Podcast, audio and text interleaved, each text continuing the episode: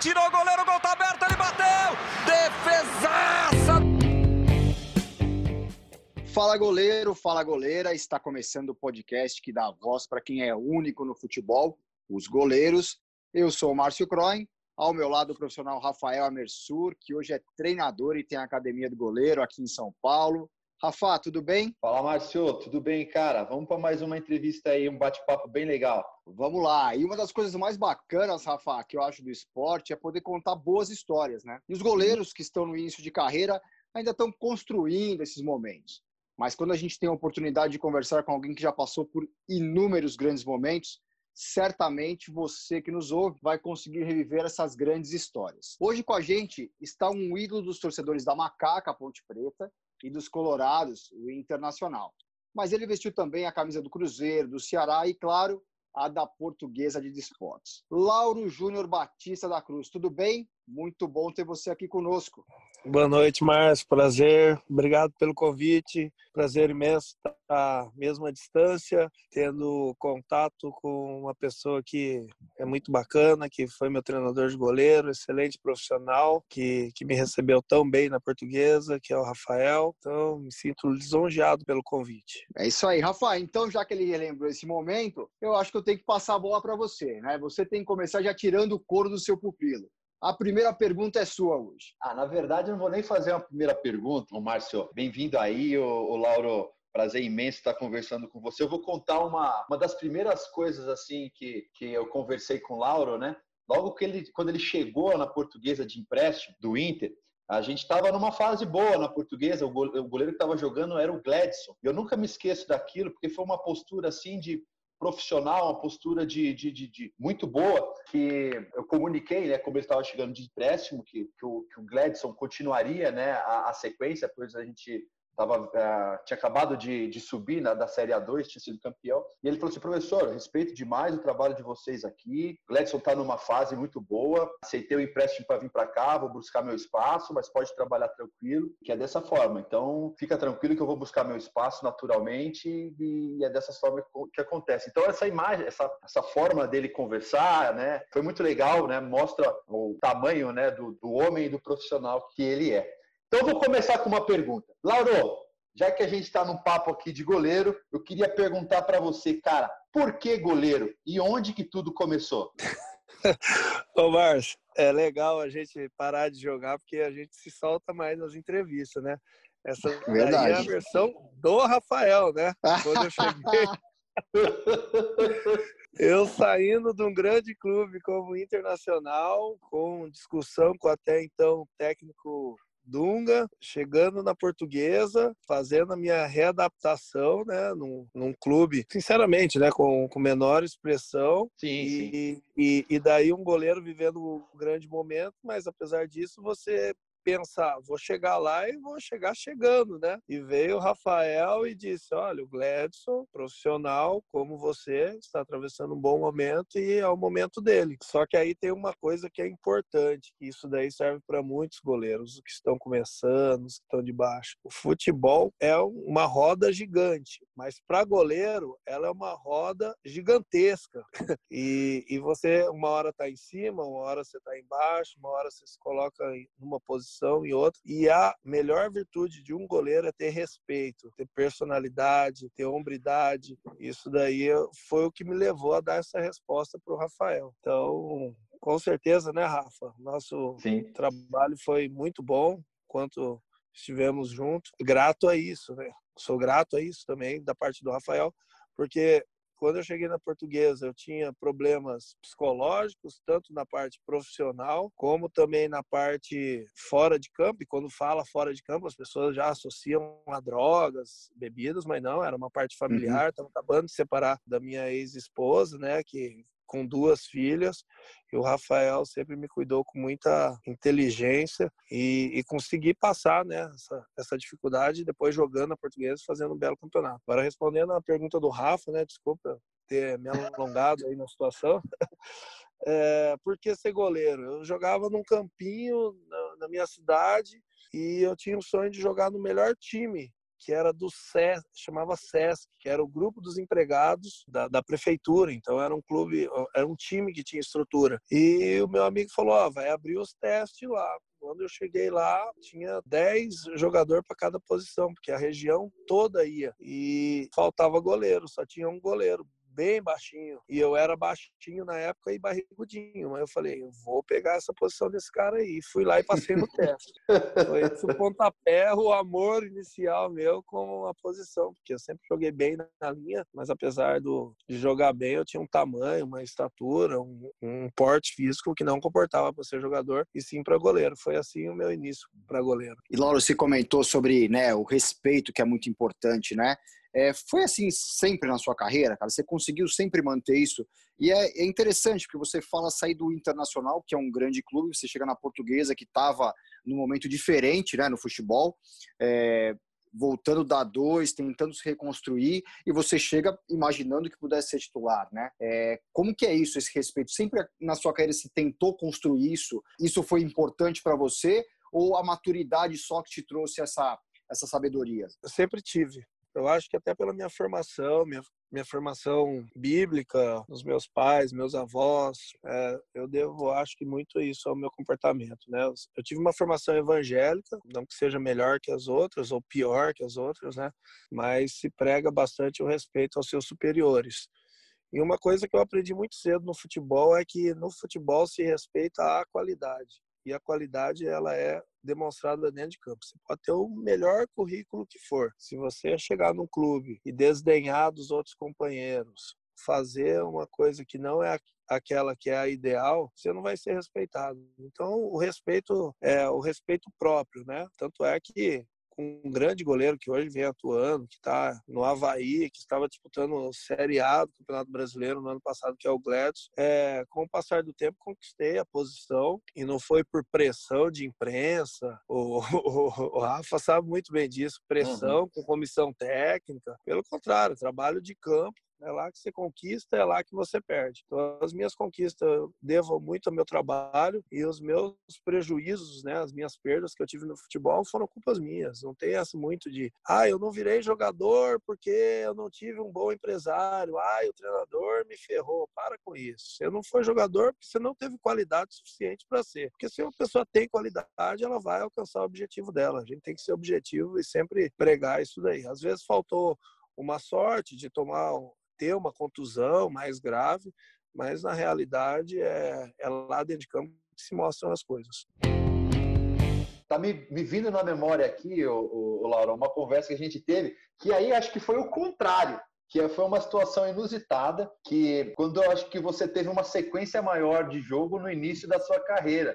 E foi, assim, pelo que eu lembro mais ou menos da história, foi o seguinte: na época, o Alexandre Negri foi convocado para a seleção brasileira e você assumiu o gol da, da, da Ponte Preta, acabou fazendo um dos seus primeiros gols de cabeça e depois ele volta para da seleção e ele não e, e, você mantém a posição. Conta pra gente como é que foi essa história aí. Essa é uma das histórias mais marcantes, uma das, né, da, da, da minha história, né? Eu era reserva do Negre, o Negre foi convocado para a seleção. E antes de ir para a seleção, ele fez três, quatro jogos que não foram bons. Inclusive a imprensa criticou bastante ele. Ah, tá com salto alto porque foi fazer uma seleção olímpica que era classificatória para Olimpíadas, né? E eu tive a oportunidade de jogar nove jogos com a ausência do Negre. E desses nove jogos eu fui eleito cinco o melhor em campo. Fiz oh. várias, várias partidas boas e para um goleiro, né, um time do interior ser melhor em campo em cinco jogos de nove que realizou. E aí que vem a história bonita para o meu lado, né? Não para o Negro. Né? O, o Negro voltou da seleção, como ele ficou inativo por mais de um mês, o Abel Braga me chamou junto com o treinador de goleiro e disse: Lauro, eu gostei muito dos seus jogos. Hoje eu tenho dois goleiros no mesmo nível. Eu não tenho como tirar o Alexandre Negri, porque ele vem da seleção e não existe tirar o goleiro da seleção. Mas eu vou te dar um presente. O jogo é domingo contra o Flamengo, rede nacional. Eu vou te dar esse, esse jogo de presente, até porque o Negri não está em condição de fazer o jogo, porque ele ficou muito tempo parado. Quarta-feira ele retorna. Tudo bem? Eu falei, professor, eu já, em nove jogos, garanti meu DVD. Espero se décimo aí garantir o meu. Falei bem assim, garanti meu DVD. Nunca tinha jogado, ainda mais ter jogado na Série A. e daí eu fui pro jogo, perdendo o jogo de 1 a 0 Fui na área, resvalei a, a, a a cabeça na bola. E aí teve um outro escanteio que eu falei, é agora ou nunca. Parece o nome de um programa aí, né? E é. fui lá e cabeceei e fiz o gol. Quando eu estou comemorando com a torcida, eu vejo um cara grandão me abraçando por trás. Eu falei, caramba, não é o jogador, pô. Quem que é? Eu olhei o Abel.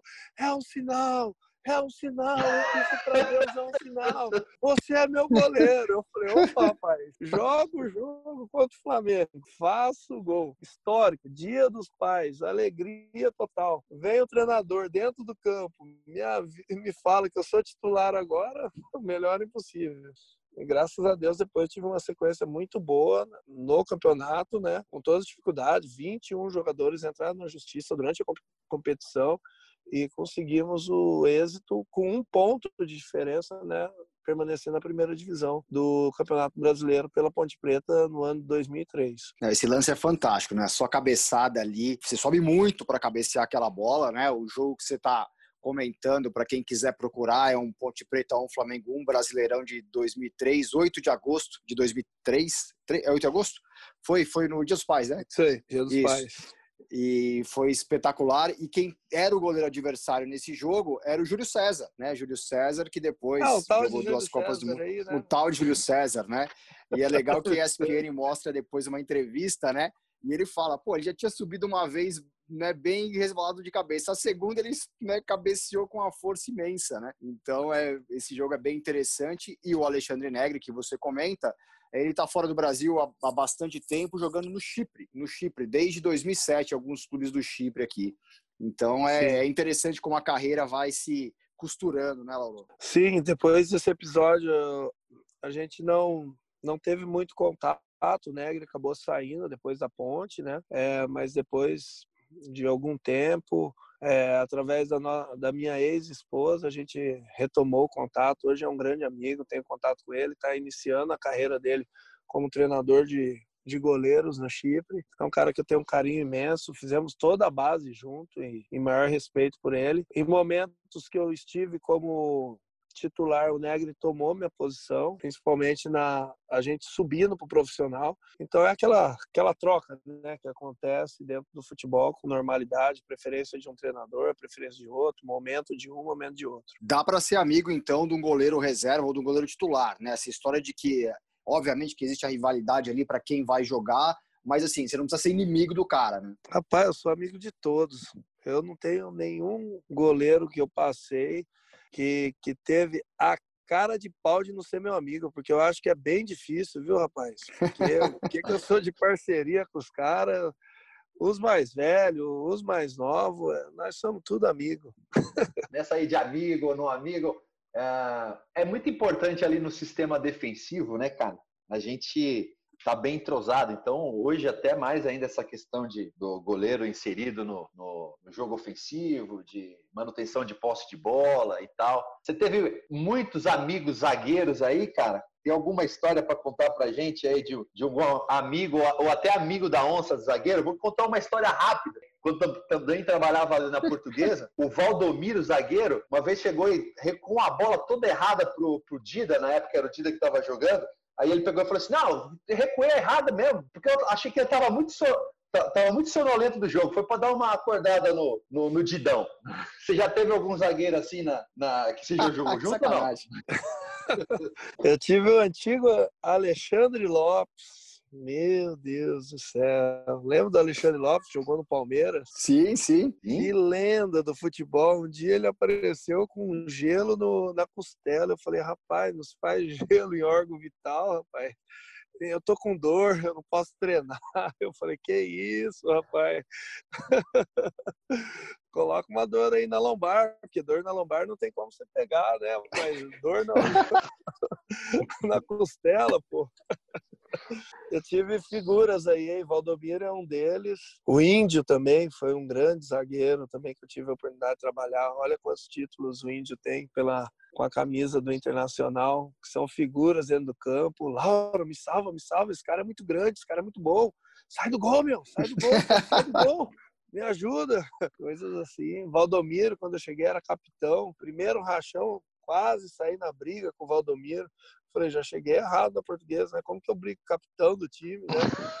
Mas é um grande figura, a gente tem a amizade até hoje, a gente bate papo. Quando estou em Curitiba, eu ligo para ele, a gente se encontra. Então são histórias aí que a gente guarda com muito carinho. Legal. Ô, ô Lauro, mas nessa, nessa linha de é, sai do gol que o cara é, né, me salva aqui. Conta uma história de um jogo aí dessa essa discussão, essa orientação é, no, no é, na grande área, como funciona ali? Olha, para mim foi um marco dentro do, do Internacional, uma partida que antecedeu a melhor partida que eu acho que eu fiz na vida e que foi uma das mais importantes para mim, que foi vencer o Boca Juniors é, em La Bombonera. Nós jogamos contra o São Paulo e eu tive um problema com os dois zagueiros do time, porque o Luiz Fabiano vencia todas as bolas no chão, cabeça, girava, e a gente estava perdendo de 1 a 0 e eu entrei no vestiário e fui ríspido na cobrança e os do... com os dois zagueiros, né? Fui peitar os dois zagueiros do time. Não vou citar nome aqui porque não fica legal, mas os dois vieram para cima de mim. Eu fui para para peitar eles, né? E o Tite entrou no meio, nós técnico na época, né? Chegamos a vias de fato, né? Perdemos o jogo de 3 a 0 no outro dia no café da manhã. O auxiliar técnico dele me chama e diz: Ó, oh, o Tite está te esperando lá no quarto. Eu falei: rapaz, deu confusão. E, e fui lá falar com o Tite depois. E aí, chegando no Tite, o Tite disse: Olha, Lauro, você está com um problema aí, você está acabando de chegar no clube, você está entrando agora como titular, e esses dois jogadores significam muito para a equipe, e de repente você tem que ter, ser mais comedido aí, né, com as suas intervenções. Ontem foi feio, eu pedi para você parar por duas vezes, você não parou. E eu disse para o Tite, falei, professor, seguinte, faz quatro jogos que eu sou titular da equipe e goleiro, ou ele é respeitado de uma forma boa de orientação e as pessoas respeitam, ou ele tem que sair na pancadaria, professor, porque os caras me olham para mim, eles não me respeitam. Eu peço algo para eles, eu oriento eles, tentando ajudar, eles não me respeitam. Então, isso daí foi um chega para eles e eu acho que surtiu efeito, viu, professor? Porque hoje no café da manhã os caras já me olharam mais com respeito, uns com medo. Então, acho que surtiu efeito a pancadaria de ontem, viu, próximo? Daí ele falou: Não, quero que você agregue ao grupo. Não, pode deixar que eu sou inteligente. No outro dia, ou, ou, alguns dias depois, eu sou um dos melhores em campo no jogo na Bomboneira e vem o Tite, me bate no peito e diz: Você mostrou uma coisa que eu não conhecia. Você mostrou personalidade e que você precisava dela para crescer. Tudo bem, ganhamos o jogo, comemoramos lá. Três anos depois, eu tô pela Ponte Preta, encontro o Tite pelo Corinthians, o Tite sai do banco eu estava no banco da ponte, ele sai do banco do Corinthians, vem no banco da ponte, me puxa, me aponta o dedo e diz assim: Lauro, eu tenho cinco histórias para contar de jogador que revertem uma situação negativa para positiva. E você está entre esses cinco na minha vida. E eu sempre te cito como exemplo para as pessoas demais. que eu tenho que aconselhar. Então aquilo ali para mim valeu muito, né? Porque nem sempre aquilo você tem que fazer o que está no, no correto, né? Você tem que fazer o que você sente. E realmente deu certo. Depois tive uma sequência linda pelo Inter, né? Uma sequência aí de 117 jogos como titular pelo Internacional e vários títulos. Ah, que legal. Ô, ô Lauro, muito boa essa história aí. É, uma das perguntas que a gente sempre faz é justamente a respeito de um jogo inesquecível. Bom, então você já matou a charada. Então eu queria saber de você, cara, como é que foi esse dia desse jogo aí, cara? Você aqueceu direitinho, aqueceu bem? Como que foi o, a, o dia do jogo contra, contra o Boca Juniors? vamos, Vamos, vamos no dia do reconhecimento do gramado, né? Quando eu entrei no La Bombonera e lembrei de todos aqueles jogos que brasileiros pipocaram, tomaram gols pra caramba, sempre perdia jogo lá, e a hora que eu vi aquele estádio, naquela altura, gramado, Pulsando, né? vidro, eu falei, amanhã eu vou tomar uns quatro aqui, meu amigo. Você acha que jogar na Vila Belmiro é pressão? Vai jogar na Bomboneira. Você fala, meu Deus do céu. Só que cheguei no hotel e sabia que aquele lá era o jogo da minha vida e demorei uma hora e meia no banho, eu lembro disso Eu lembro que não, meu parceiro de quarto era o Bolívar, e o Bolívar, ô oh, meu, quero tomar banho. O que você tá fazendo aí no banheiro? Eu falei, não é nada que você tá pensando, amigo. Tô aqui relaxando aqui porque eu tô tenso. e foi o que aconteceu. No outro dia, chegada no estádio, saída para o aquecimento, e olha que nós entramos, quando entramos no campo, aquela banda, aquele pessoal, aquela, aquele papel, aquela pressão toda. Só que a hora que o juiz apita, a gente sabe o que tem que fazer, né? Ainda mais bem treinado como eu estava, consegui fazer uma partida aí memorável. Com certeza, eu tive algumas partidas que foram boas, né? Que eu guardo com muita lembrança, mas vencer o Boca em La Bombonera realmente é inesquecível. Esse jogo é incrível mesmo, foi 2 a 1 para o Inter, novembro de 2008, Copa Sul-Americana, né? É, e o Lauro tava com a, a macaca esse dia, porque quase pegou até o pênalti do Riquelme, né? Você foi direitinho no pênalti do Riquelme, e... Cara... mas não, não, conseguiu. Mas, pô, foi é incrível, cara. Esse jogo aí é um dos, dos grandes jogos no goleiro brasileiro, acho que em território argentino. Eu, para mim, naquele pênalti, eu tinha certeza absoluta que eu ia pegar, porque eu, eu tinha, eu tava vindo numa sequência que eu tinha pego o pênalti do, do Rogério Ceni eu tinha pego o pênalti do Romário, aí eu falei, Rogério, começa com R, é, Romário com R, Riquelme, cara, só os fera. Eu falei assim, não, eu vou pegar, né? E eu toquei nela, e eu olhei pro céu, assim, eu juro, eu falei, tá bom, senhor, obrigado por dar essa oportunidade de tocar no pênalti do Riquelme, né? Mas o que valeu foi a vitória, né? Isso aí que eu tô contando é verdade, viu? A gente não tá fazendo história, não. Na hora eu pensei, ah, não, eu peguei do Rogério, do, do, do Romário, se eu pegar do Riquelme, é, é tudo nosso, senhor, me ajuda. Eu toquei na bola, mas não foi possível. Mas dá tempo de pensar em tudo isso antes de um lance tão decisivo? A concentração né, vai, vai nesse nível assim de pensamento? Rapaz, você tá em La Bombonera, tem um pênalti pra você tomar, você apela para tudo que é tipo pensamento. você tenta buscar.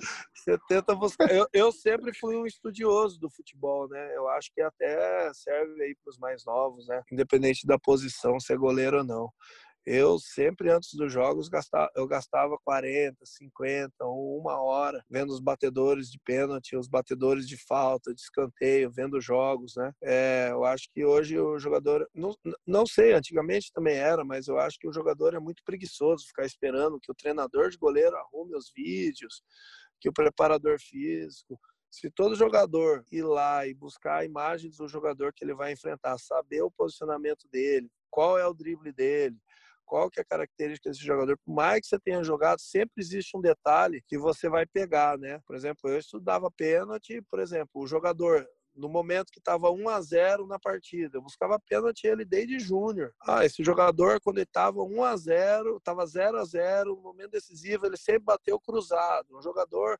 quando ele estava é, tranquilo, o jogo estava 2 a 0 ele batia no outro canto, ele batia no meio quando ele estava pressionado. Então, sempre procurei estudar bastante. Bela dica. Isso daí foi uma das coisas que me ajudou aí na minha carreira e, e, e digo né, para os outros jogadores, assim, sempre quando eu tenho a oportunidade de estar dando palestra para jogadores, falo, meu, se espelha no cara, não vai ver o jogo do, do, do Real Madrid e ficar vendo o principal jogador do Real Madrid ou do Barcelona, ver o conjunto, ver o que cada um faz, porque você aprendendo, você queima etapas, né? Você não precisa errar para aprender, né? Você pode ver o que o outro está errando, o que o outro está acertando e aprender.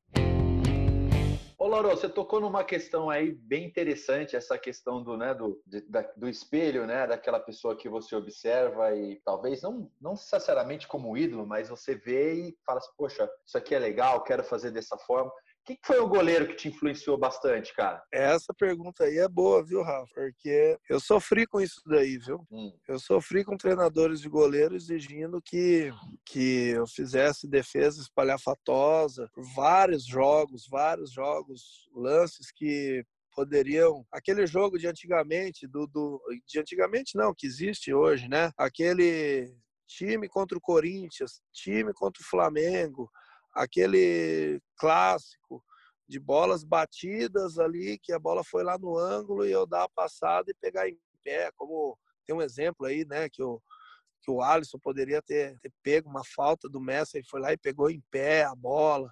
Tipo, nossa, olha o posicionamento. É difícil alguém admirar isso. Então, Eu uhum. sempre fui muito da escola do Dida e tive muito da escola do Tafarel, né? Que são da minha época, né? Então, esses jogadores é o que eu tenho lembrança, são, são jogadores que eu sempre procurei é, me espelhar e eu segui essa característica. Mas pro futebol brasileiro não é fácil, viu? Porque só mostra lance bonito e só valoriza goleiro que fica fazendo defesa espalhafatosa. Hoje não, hoje tá mais realista, né? O, o uhum. estilo da defesa mudou, né? Uhum. Mas antigamente se valorizava muito os jogadores que, por exemplo, a bola estava em cima, o cara se jogava para o lado para fazer uma defesa e, e o narrador ia, ia, ia, ia, ao delírio, né? Então esse, essa escola aí que sempre procurei seguir de jogadores técnicos, goleiros técnicos que facilitavam a defesa ao invés de ficar dando escanteio para o adversário. E Lauro, mudou muito essa parte de metodologia dos treinadores ao longo da sua carreira? Quer dizer, você pegou alguns que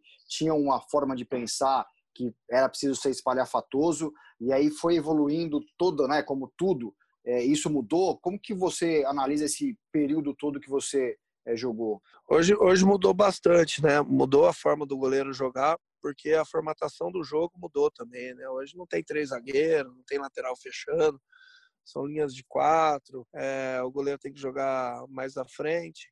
Existem algumas dificuldades porque existem muitos treinadores que dizem sai jogando, só que aquela velha história, né? Sai jogando, mas como sair jogando, né? É difícil o cara falar, vai lá e faz, mas como faz, né? Então, se cobra muito goleiro, ah, mas esse goleiro joga o pé, mas ele não posiciona o zagueiro, não posiciona o volante, não posiciona quem vai receber a próxima bola. Então existe essa cobrança. Hoje o goleiro ele é exigido muito, o que há muito tempo os goleiros da Argentina, do Uruguai, da Espanha e outros goleiros faziam, que é diminuir o espaço do atacante em pé, com o peito alto, é, fazendo movimentos, né? Que o Rafa pode falar melhor do que eu. É, na minha época não existia treinamento, eu sentia muita falta, eu via muita defesa, por exemplo, na Espanha, na Itália, os goleiros defendendo, e a gente sempre não tinha aquele treinamento apropriado. Hoje, com as ferramentas que existem, né? Essa coisa da internet, do, do, do, do contato, do que o treinador está fazendo lá na Espanha, vem aqui para o Brasil, o que, que o cara do Cruzeiro está fazendo, o que, que o cara da, do Palmeiras está fazendo. Então, isso facilitou bastante para o goleiro e para o treinador de goleiro para essa evolução. E não é por acaso que a gente tem os dois melhores goleiros do mundo aí, na minha opinião. É, o Alisson, né? E também o, o outro goleiro do Manchester agora bateu. O Ederson. Esse, o Ederson. Goleiros aí fazendo sucesso num campeonato tão difícil aí como é o campeonato inglês. Isso daí é o que todo mundo diz, né? O, o Alisson, o Ederson, pelo amor de Deus, não tirando mérito nem nada. Mas para você, cara, no seu olhar frio, que você gosta, vamos dizer assim, de, de postura de goleiro, Monta um ranking pra gente aí de primeiro, segundo e terceiro goleiro que você atualmente ah, acredita que estão fechando essa lista aí. Eu acho que o Alisson, por, é, pela qualidade técnica dele, ele é muito ele é muito bom, né? O Alisson é um grande goleiro. É, a questão do Alisson é que o porte físico dele ele é muito grande, né? E, e, e agora já nessa temporada já demonstrou já uma lesão, né? Então, é um sinal para ele, para ele cuidar bastante da parte física dele, né?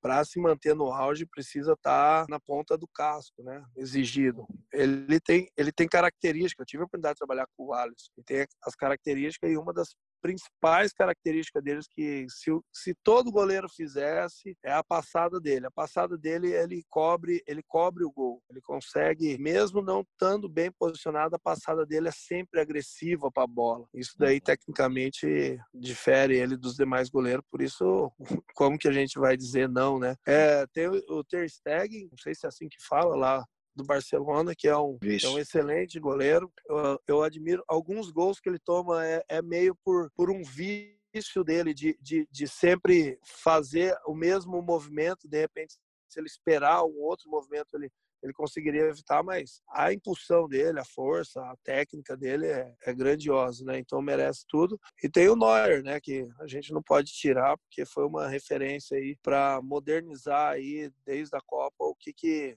que, que o goleiro tinha que fazer, né? O Neuer eu vejo ele mais como um atleta do gol, né? Que é muita força, uhum. muita explosão, ele não tem muita técnica, mas mesmo assim eu admiro ele bastante. Então aí temos aí um brasileiro e dois alemães aí para na minha lista aí dos goleiros que se destacam bastante. Concorda, não, Rafa?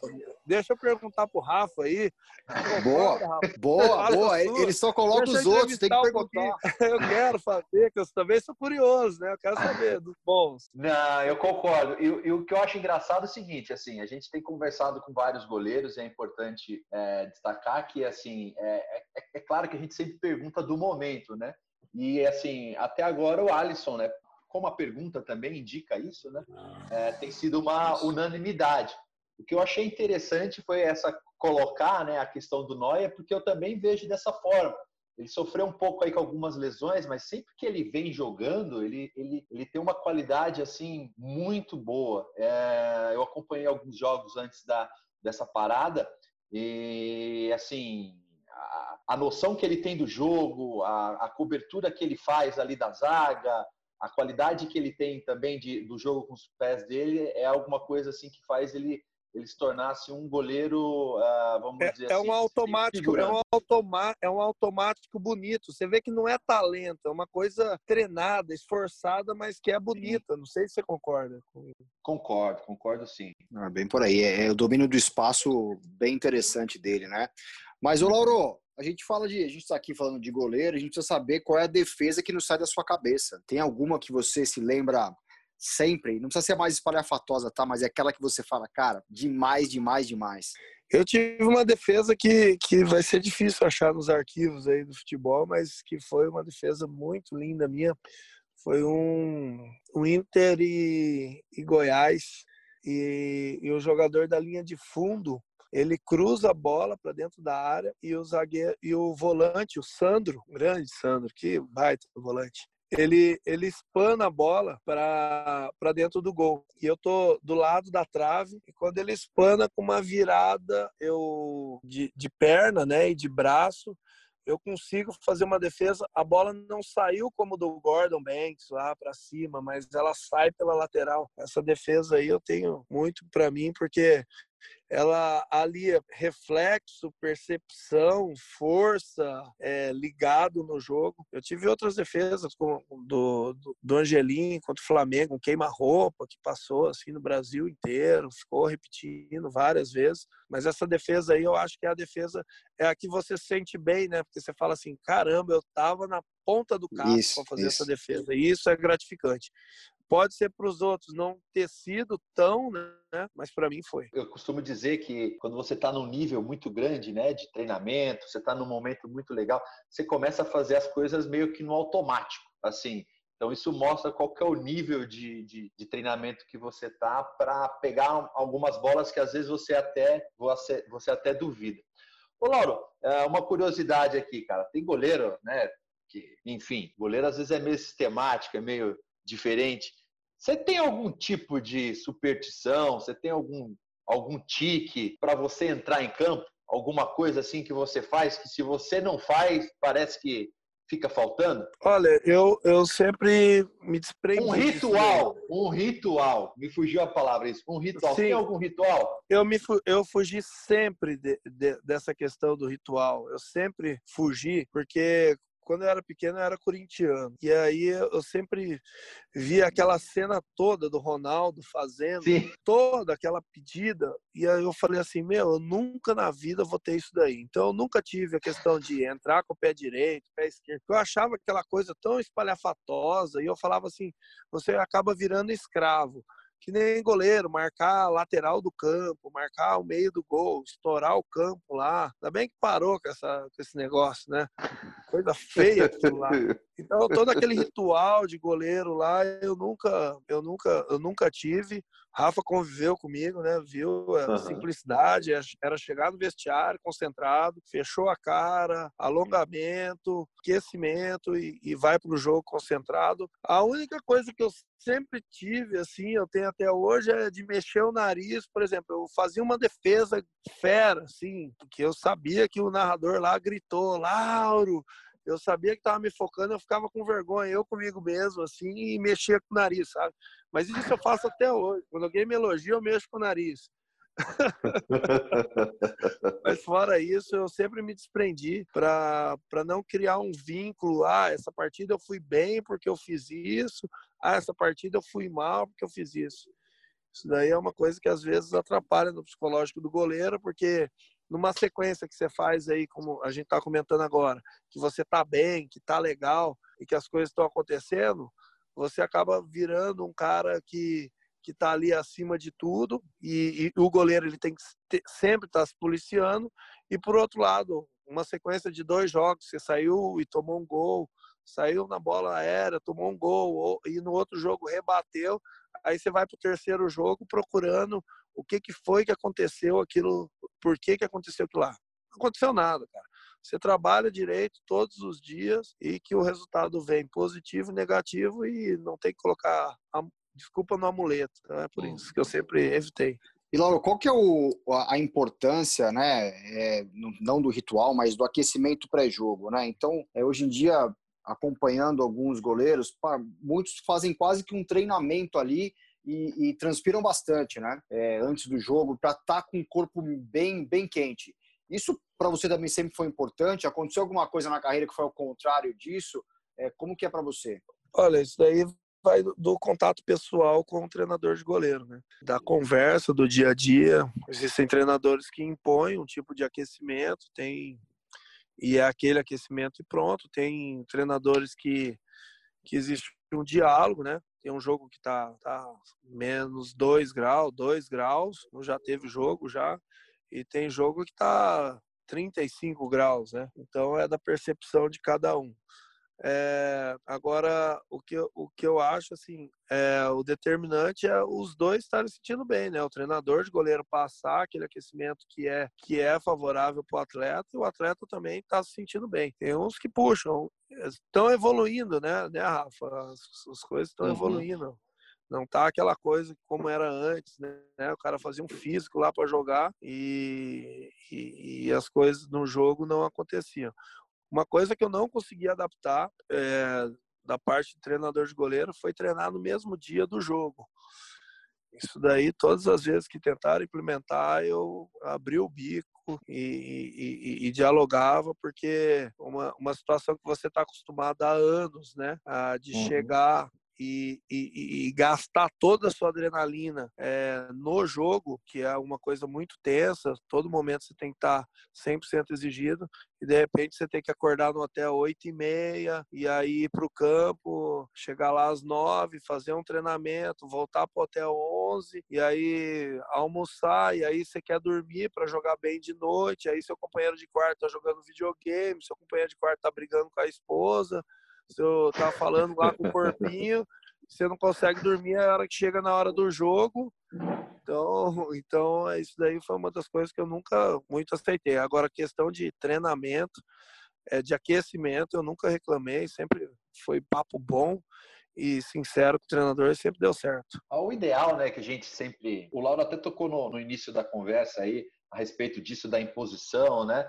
Hoje, quando você conversa com um atleta, claro, um profissional da área, então mais do que o, às vezes o, o, que o treinador pensa em fazer, você também tem que escutar o atleta para ver como é que ele reage bem. Pô, professor, eu gosto de, de iniciar o jogo mais tranquilo, não quero entrar no campo pingando para já estar tá na adrenalina. Então vai muito dessa dessa cumplicidade, vamos dizer assim, né, do treinador e do goleiro, porque ali os dois estão na, na visão de, de extrair o melhor sempre, né? Então, acredito que de um tempo para cá essa conversa, essa cumplicidade aí tem, tem, tem aumentado. Lauro, tem um fato curioso que, é, pelo menos nos registros aqui, que é essa questão dos gols que você fez. E por coincidência, no mesmo time que é o Flamengo. Eu pesquisei aqui um pouco a, a, respeito disso de gols assim, e engraçado que eu vi que não foi só você. O Irã, que jogou no, no Guarani, ele também tem dois gols de cabeça. Então, queria que você falasse um pouquinho aí como é que foi essa, esse remake, esse remember aí de fazer o segundo gol de cabeça contra o Flamengo. Como é que foi, cara? Eu botei tempo aí para contar rapidinho. Tem. É muito engraçado, é muito engraçado Tem. isso, cara. Tem, vai lá. Porque eu era das categorias, eu vou contar rápido, eu, eu era das categorias de base da ponte. Um cara que eu saía para fazer uma graninha nas categorias de base, sábado não tinha treino, domingo eu ia vender gás, no sábado e domingo com meus amigos. E aí, meu amigo, vamos ver um jogo do Guarani? Guarani e Palmeiras. Eu vou no jogo, o Irã vai lá e faz o gol de cabeça. O Irã depois vai pro Inter, eu tô pela Ponte Preta. Quem que chega para jogar na Ponte Preta? Irã. Viro amigo do Irã. Irã tinha feito já dois gols. O Irã sai da ponte, eu assumo o lugar de reserva de, do, do Negre, né? E eu vou lá e faço um gol de cabeça. Ele, você tá de sacanagem, fez um gol de cabeça. Eu falei, eu vou te igualar um dia. Dez anos depois, no Dia dos Pais, eu estou fazendo aquecimento pela portuguesa com o Vlamir Gladys. Eu falo, rapaz, há 10 anos atrás eu fiz um gol contra o Flamengo, no Dia dos Pais. Aí o Gladson, é, se surgir, faz outro. Eu falei, você tá louco? O, o Vlamir, vai lá e faz. Eu falei, você é tão doido, rapaz. É sinal que nós vamos estar tá perdendo o jogo. Ele precisa ganhar pra gente não cair. Eu vou lá e faço o gol. Daí eu tô aqui morando em Porto Alegre, de repente, do nada aparece o Irã. Cadê você? Você não entra no Guinness Book, a gente tem que exigir. Nós somos os dois únicos goleiros do mundo que fez gol com bola rolando, pô. A gente fez dois gols de cabeça, a gente tem que ir pro Guinness Book, a gente ganha 70 mil dólares. Irã mora, com, mora em Porto Alegre, vejo ele constantemente em eventos pelo Inter, ele trabalha hoje pelo consulado do Inter fundou a escolinha dele de futebol, estive lá junto com ele. Ele é um grande amigo e a gente tem essa marca aí, né? A gente brinca, né? Quando a gente se encontra, é histórias para tudo que é lado. Respeita a nossa história. Demais, respeita mesmo, não é para qualquer um, né? Também com esse tamanho todo, 1,93, meu, pô, tem que fazer mesmo, né? Tamo aí, Lauro, né? tem algum, tem, tem algum, alguma frustração que você guarda no, no futebol por, por não ter conseguido atingir ou é, não ter conquistado alguma coisa? Sim, a minha maior frustração no futebol foi eu ter chegado no diretor, no vice-presidente do Inter na época, ter pedido para ele a minha liberação, é, caso ocorresse uma negociação, e ele me tirou do, do banco de reservas, colocou o Muriel na época para reserva do Renan, entrou um impasse do Renan com o contrato dele com o Sevilha e o Muriel entrou como titular e numa sexta-feira o Tafarel me liga, Lauro, estou é, assumindo é, a condição de treinador de goleiro do Galatasaray, queria levar o Vitor, não consegui. É, a torcida que é o Doni e o Muslera no Galatasaray, mas eu falei pro Mister que eu confio em você, então você é meu goleiro, consegue sua liberação aí, seu salário é, eu posso ver, mas eles já me anteciparam, é, é esse valor, eles vão oferecer para o Inter. É, hoje é sexta, terça-feira você tem que embarcar junto comigo para ir para São Paulo. Sexta-feira, tentativas com o presidente e com o vice-presidente, que tinha dito que me liberaria do Internacional.